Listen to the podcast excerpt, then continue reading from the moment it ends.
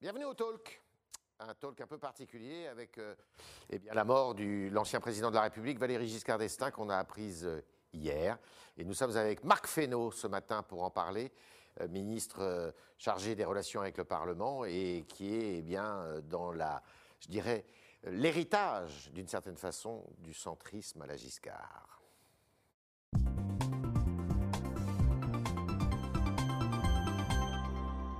Bonjour Marc Fesneau. Bonjour. Merci d'être venu euh, dans les studios du Figaro. Bon, dans des circonstances un peu particulières, on va beaucoup parler de Valéry Giscard d'Estaing.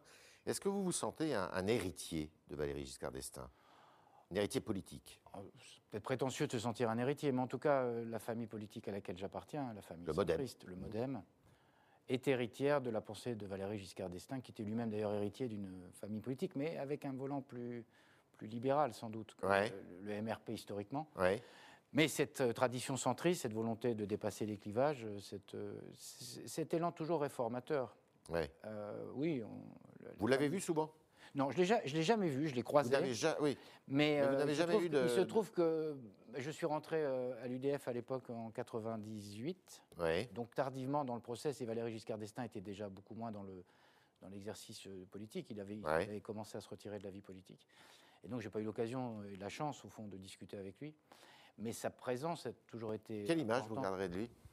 Oh, Plusieurs images. C'est ma première prise de conscience politique, au fond, parce que c'est 81, j'avais 10 ans. Vous vous êtes engagé en politique à cause de lui ou grâce à lui? Non, pas, mais la première prise de conscience politique, Ouais. l'intérêt pour la chose politique est Ouais. né de l'alternance de 81 et donc du départ de Valéry Giscard Qui vous a marqué Qui m'a marqué à la fois comme un moment démocratique, Ouais. mais aussi comme un moment qui, euh, qui, qui donnait le sentiment d'une forme d'injustice qui lui était faite.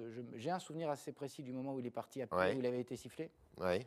Euh, il y avait quelque chose d'une forme d'injustice qui lui était portée. Et au fond, au, au fur et à mesure que les années s'écoulaient, on regardait le bilan qu'il avait eu, et le bilan réformateur dont on parlera souvent, Oui. sur- sans doute, pardon, euh, qui, apparaissait au fond, et, et pas, et pas simplement la défaite de 80. C'est une image d'injustice en fait. C'est quelqu'un qui quitte l'Élysée euh, sous certains sifflets. Oui, avec, avec Et c'est il, a, injuste. il a été beaucoup caricaturé, Ouais.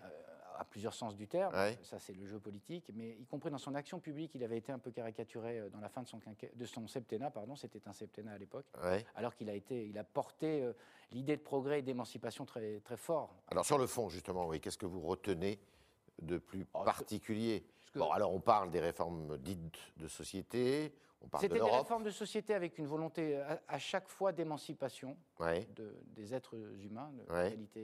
entre les hommes et les femmes, euh, le droit à l'avortement, euh, le droit de vote à 18 ans. euh, euh, La possibilité pour les femmes d'ouvrir un compte en banque. La, la possibilité, pour, enfin, on, on croit rêver au fond, Ouais. on se demande dans quel monde on vivait pour que dans les années 70, on soit encore dans cette situation-là, pour dire Ouais. les choses. Et il avait, il avait été en rupture au fond avec une forme traditionnelle d'exercice du pouvoir, et donc Ouais. il y avait quelque chose d'assez moderne. Euh. C'était une campagne très moderne, d'ailleurs c'est un des seuls présidents de la République, je ne crois pas dire de bêtises, qui a été souvent nommé par son acronyme, VGE. Euh, et, et donc il y avait quelque chose de moderne dans sa campagne, de moderne dans son, ap- dans son appropriation des sujets de société. Et Ouais. évidemment, il avait connu la guerre, il s'était engagé euh, très jeune. Ouais. euh, Il a participé à la libération de il Paris. a participé à la libération de, de Paris, donc il avait connu les affres de la guerre, et parce que peut-être il avait connu les affres de la- guerre, il avait été, il a été un, un artisan et un partisan très convaincu de la construction euh, européenne. D'accord. C'est le souvenir avec Helmut Schmidt, euh, de, ce- de cette relation particulière qu'ont parfois noué des il n'y présidents a de la plus de République. personnalité aujourd'hui dans le milieu politique, dans le personnel politique, qui soit des Européens aussi convaincus que lui? Euh, tout- je ne crois pas. Il y a des, des- des- des personnalités politiques qui sont très convaincues du chemin européen. Le président de la République lui-même Ouais. Mmh. est, est plus que convaincu. Il, il est acteur Bien d'une- profond euh, de des avancées européennes qu'on a obtenues ces derniers mois et ces dernières années. Mais simplement, euh, Valéry Giscard d'Estaing était celui qui avait avec lui l'histoire Mhm. des confrontations européennes. Et donc il portait à la fois un espoir et il portait aussi le poids de ce qui avait été ce passé qui était extrêmement douloureux. Il était né en Allemagne, autant que je me souvienne. Oui, il était né euh, À pas très loin de Coblence. Cologne, À euh, ou Coblence. à Coblence. ouais. Euh, alors qu'est-ce qu'il a raté, puisqu'il s'est fait battre en 1981, comme vous le disiez? Alors, il, il arrive à une période qui est entre deux, puisque c'est la fin des Trente Glorieuses, les premiers chocs pétroliers. Ouais. On disait les années Giscard, qui étaient au fond les années à la fois heureuses, et puis les années des premiers moments où on sentait que Oui, euh, il, il arrive, il y avait 400 000 chômeurs, il, il repart, il y en avait 1,6 million. Donc le- il a vécu d'abord des chocs économi- économiques très profonds. deux chocs, en 74 et économiques. 79. Sans doute, le sentiment qu'il a donné, en tout cas avec le regard un peu de recul qu'on a, c'est que dans la deuxième partie du quinquennat du, de son septennat, il était moins dans 76. l'élan émancipateur et plus conservateur, au fond. Ouais. euh, et que peut-être ces éléments-là ont donné le sentiment qu'il n'était pas ce qu'il était, mais au fond, ça a donné le sentiment qu'il était plutôt très conservateur et, qu'au fond, la modernité qu'il avait incarnée en 74 n'était pas au rendez-vous, euh, en fait, en, en 81. C'est peut-être ça. Alors, je ne sais pas si c'est qu'il a raté, c'est en tout cas le rendez-vous avec les Français n'a pas, et puis, n'a pas, n'a pas été là. Et puis, et puis reconnaissons aussi que les divisions euh, au sein de son propre camp ont beaucoup joué dans cette affaire-là. Alors, dans la mémoire collective, et, si on regarde bien, Chirac était un président populaire. On a le sentiment que Giscard n'a jamais réussi justement à briser la glace, en dépit de ce qu'il a pu faire, en invitant des éboueurs euh, à, à dîner, euh, En allant Euh, dîner on chez a- les Français. à petit déjeuner, les Petit éboueurs d'ailleurs. ouais. Et puis en lui, en allant dîner chez les Français, euh, finalement, il n'a jamais réussi à se rendre, euh, euh, je dirais, euh, très populaire vis-à-vis des Oui, Français. et en même temps, quand on y pense, c'était il y a presque 50 ans. C'était Ouais. très moderne, peut-être trop en avance sur son temps. Il, Ouais. avait, il avait senti ce besoin d'un dialogue qui soit plus direct avec les Français, D'accord. que- une relation qui soit plus simple. Et au fond, il a- il a- il a- ça ne lui a pas été rendu comme justice, effectivement. Alors, il y a une tentation qui est grande, c'est de faire un parallèle, puisque la France, finalement, sous la Ve toujours la République, tentation dans ces moments-là. a connu deux présidents centristes. Il y en a un qui vient de la droite, c'est Giscard d'Estaing. Vous le disiez, la famille MRP, euh, Georges UDF. Bidault, euh, UDF. Et puis l'autre, Emmanuel Macron, l'actuel président, qui lui vient plutôt de la gauche. Il a été euh, un proche de François Hollande. Euh, ils sont semblables? Non, d'abord, les temps ne sont pas semblables. Ouais. C'est quand même, je le disais à l'instant, 50 ans plus tard, donc on n'est pas du tout dans les mêmes temps ou 45 ans plus tard. Ouais. Euh, évidemment, ils ne portent pas la même histoire. Je, je rappelais l'histoire euh, Oui, personnelle il a du connu, président de qui a République, connu la d'avoir guerre. vécu la guerre, d'avoir vécu des périodes de, de cette nature-là.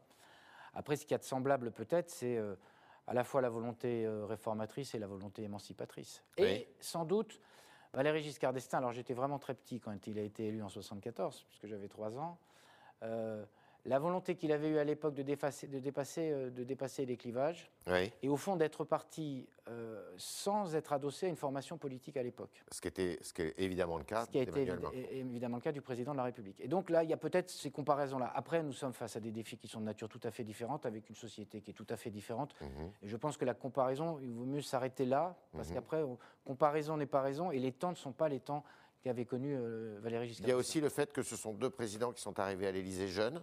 Oui, très jeune pour euh, votre président. Euh, 48 ans ou 47 ans pour 48 Valéry. Giscard d'Estaing. Euh, deux présidents aussi euh, qui euh, voulaient la rupture. Euh, Giscard d'Estaing avec le gaullisme et euh, euh, Macron avec euh, finalement euh, le débat droite-gauche. Oui, et avec l'immobilisme. Et dans les deux cas d'ailleurs, un peu. Il y a Ouais. un peu ça. Euh, oui, c'est vrai que de, de ce point de vue-là, on est dans ce- ce- cette volonté-là, je répète, dans des temps différents, mais cette volonté-là. Vous avez souligné tout à l'heure que Valéry Giscard d'Estaing euh, a eu comme problème qu'il n'avait pas une majorité très solide, euh, avec des gaullistes dans les pattes, si vous me permettez l'expression. C'est un peu le cas aussi quand même de Ça Emmanuel Macron. Ça n'est pas du tout de nature comparable. Il y avait à l'époque des gens, je- on pourrait ressortir les expressions et les débats publics, c'était Ouais. une confrontation politique. Ouais. Et c'était des gens qui souhaitaient euh, l'alternance dans leur propre camp, qui ne Ouais. souhaitaient pas que Valéry Giscard d'Estaing euh, soit réélu.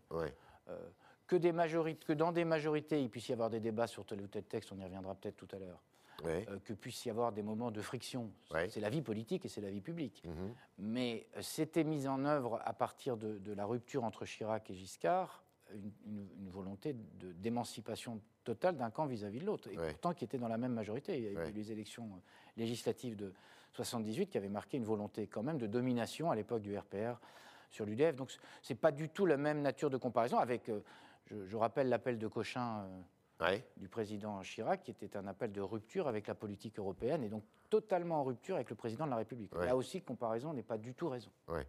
Et euh, oui, il a eu un premier pr- Premier ministre qui s'est opposé à lui, Absolument. ce qui n'a pas été, ce qui est évidemment pas le cas. qui n'est évidemment pas le cas, et avec de- une majorité qui s'est opposée frontalement sur un certain nombre de sujets, Ouais.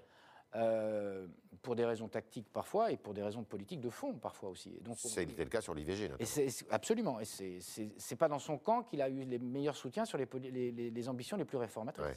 C'est durable et c'est possible de gouverner au centre?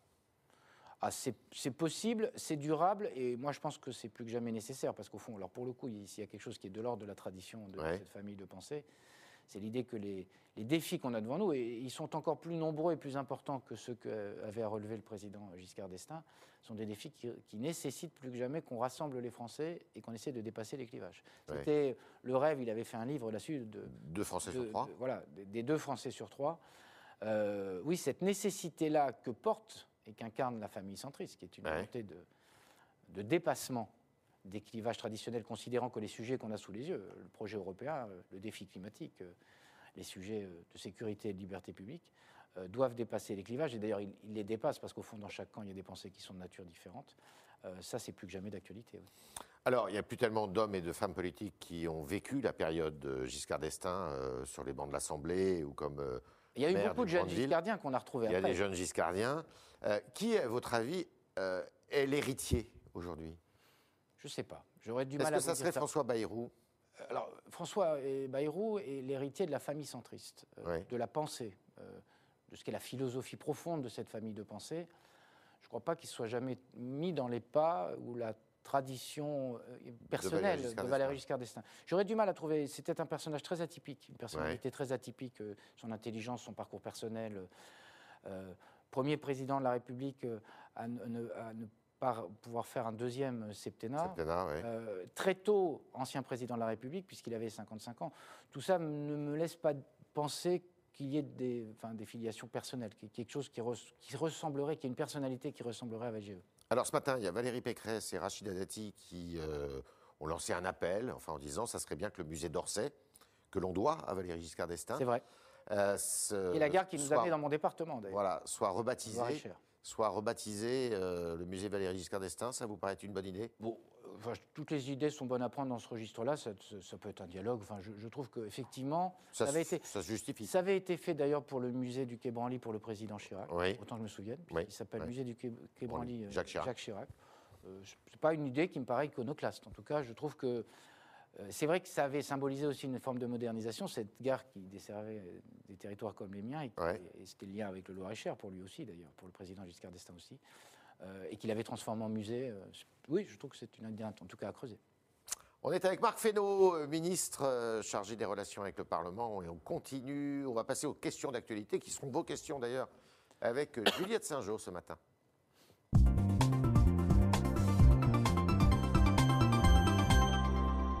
Juliette. Bonjour Yves, bonjour euh, Marc Fesneau. Bonjour. Alors on a une première question de Jeanne, elle, qui, vous demande est-ce que la majorité LREM est réconciliée avec l'exécutif après les épisodes controversés de l'article 24 Elle n'était pas fâchée au point d'avoir une réconciliation, besoin d'une réconciliation. C'est vrai qu'il y a eu un épisode délicat qui a, un peu agacé les uns et les autres. La faute à qui? Au gouvernement? Il oh, ne faut pas chercher la faute tout le temps et en permanence. Euh, le, Premier ministre a, eu raison de clarifier ce qu'étaient les intentions du gouvernement vis-à-vis euh, d'une commission qui ne venait pas traiter en particulier l'article 24, mhm. le fameux article 24, mais qui venait éclairer la décision publique. Il y a déjà eu des commissions, mais il y avait une, ambiguïté qui avait pu naître dans les rangs de la majorité, une émotion euh, qui a été très bien perçue, et je crois que les choses sont rentrées dans l'ordre. Mais on n'était pas dans le registre encore de la réconciliation. Cela dit, vous étiez assez mécontent, paraît-il, dit-on, euh, de l'idée de nommer une commission pour essayer de résoudre le problème. Non, pas du tout. Moi, je pense que dans le process démocratique, que nous puissions avoir des regards extérieurs, en plus de ce qui est... Oui, mais une commission nommée par l'exécutif. Mais que l'exécutif nomme une commission ou désigne des personnalités qualifiées pour euh, réfléchir sur un sujet, c'est une chose. après, il y a du travail parlementaire. C'était pas pour euh, réfléchir. Oui, mais je pense que l'intention était celle-là. Alors peut-être qu'après, euh, il y a eu une ambiguïté sur les mots. Mais je veux dire, l'intention, et d'ailleurs tout le monde le sait, parce que c'est la Constitution et que ce n'est pas la volonté du Premier ministre, et que le Premier ministre était soucieux de, de travailler en pleine harmonie avec la majorité. Donc va chercher des choses très compliquées dans cette affaire-là.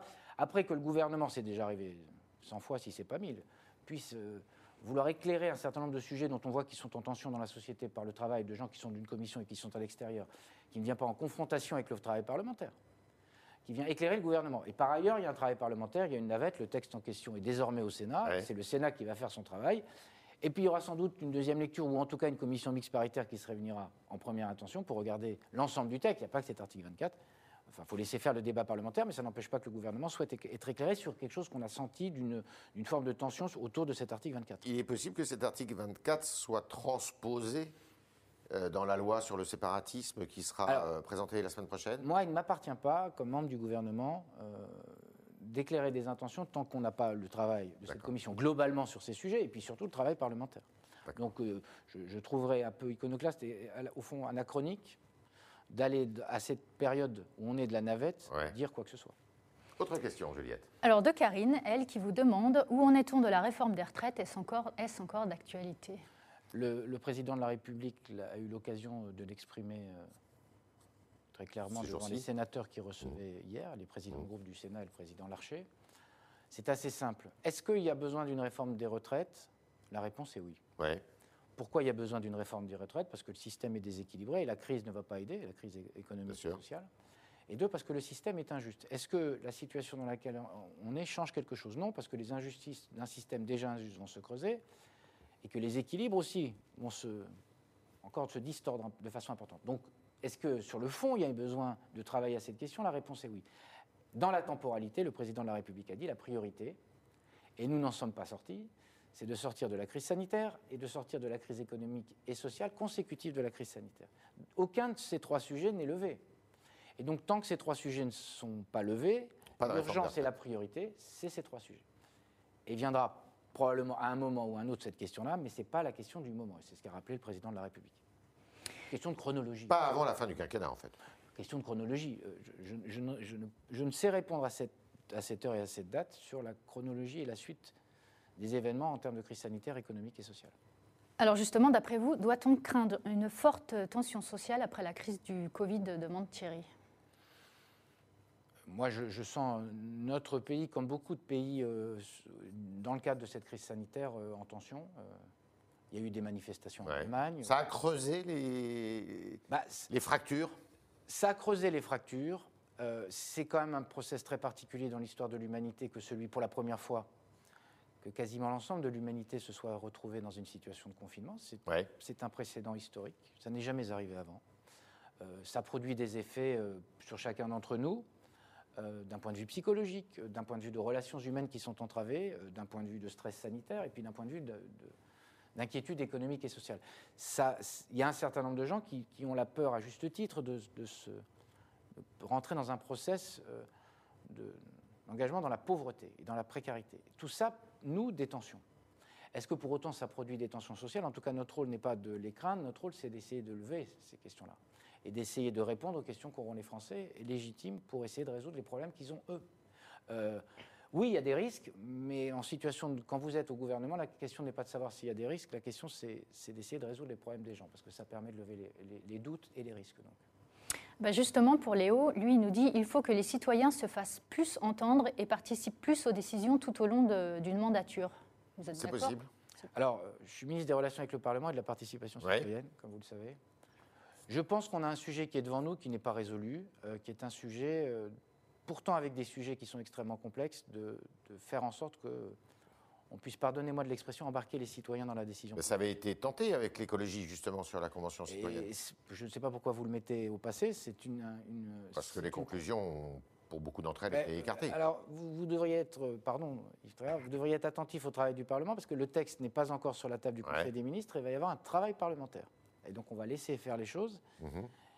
et essayer de répondre à la question, comme les citoyens ont essayé d'y répondre, de moins 40% de gaz à effet de serre à horizon 2030. C'est la seule question. Mhm. Vous voyez, c'est la seule Et il y aura un référendum sur une des questions mais le président de la République C'était n'a une jamais. promesse du président. Non, le président de la République avait dit que s'il y avait des blocages, on pourrait recourir au référendum. Commençons pas à préempter les sujets, les débats et les difficultés tant qu'elles ne sont pas sur la table. Nous verrons. Mais la question de la participation citoyenne plus globalement, parce que là on fait Ouais. une digression sur la Convention citoyenne sur le climat, c'est une question qui est devant nous. C'est une question, moi, qui est élue locale et qui reste, qui, qui est une question qui a d'abord été prise au niveau local. Euh, parce qu'on voit bien que quand vous avez des projets d'aménagement, quand vous avez des projets d'équipement, quand vous avez des projets politiques dans une collectivité, le, le côté parfois descendant et pyramidal, il n'y a pas besoin d'être à l'État central et à Paris pour le faire, ça peut arriver aussi dans les collectivités, nécessite qu'il y ait un plus grand dialogue avec les citoyens et qu'au fond, ils cons- co-construisent la décision. Et pour co-construire la décision, il faut aussi partager parfois d'abord un diagnostic. Et donc on a besoin de ça au niveau national et au niveau local. Et donc c'est aussi la tâche à laquelle j'essaie de m'atteler. Merci Marc Fesneau. Merci à vous. Merci euh, d'avoir, euh, avec nous, eh bien, évoqué la mémoire euh, de Valéry Giscard d'Estaing, l'ancien président qui est décédé euh, hier soir. Et puis merci à vous d'avoir posé vos questions d'actualité qui sont nombreuses et qui ont été posées ce matin par euh, Juliette Saint-Jean. Merci Juliette et à demain si vous le voulez bien.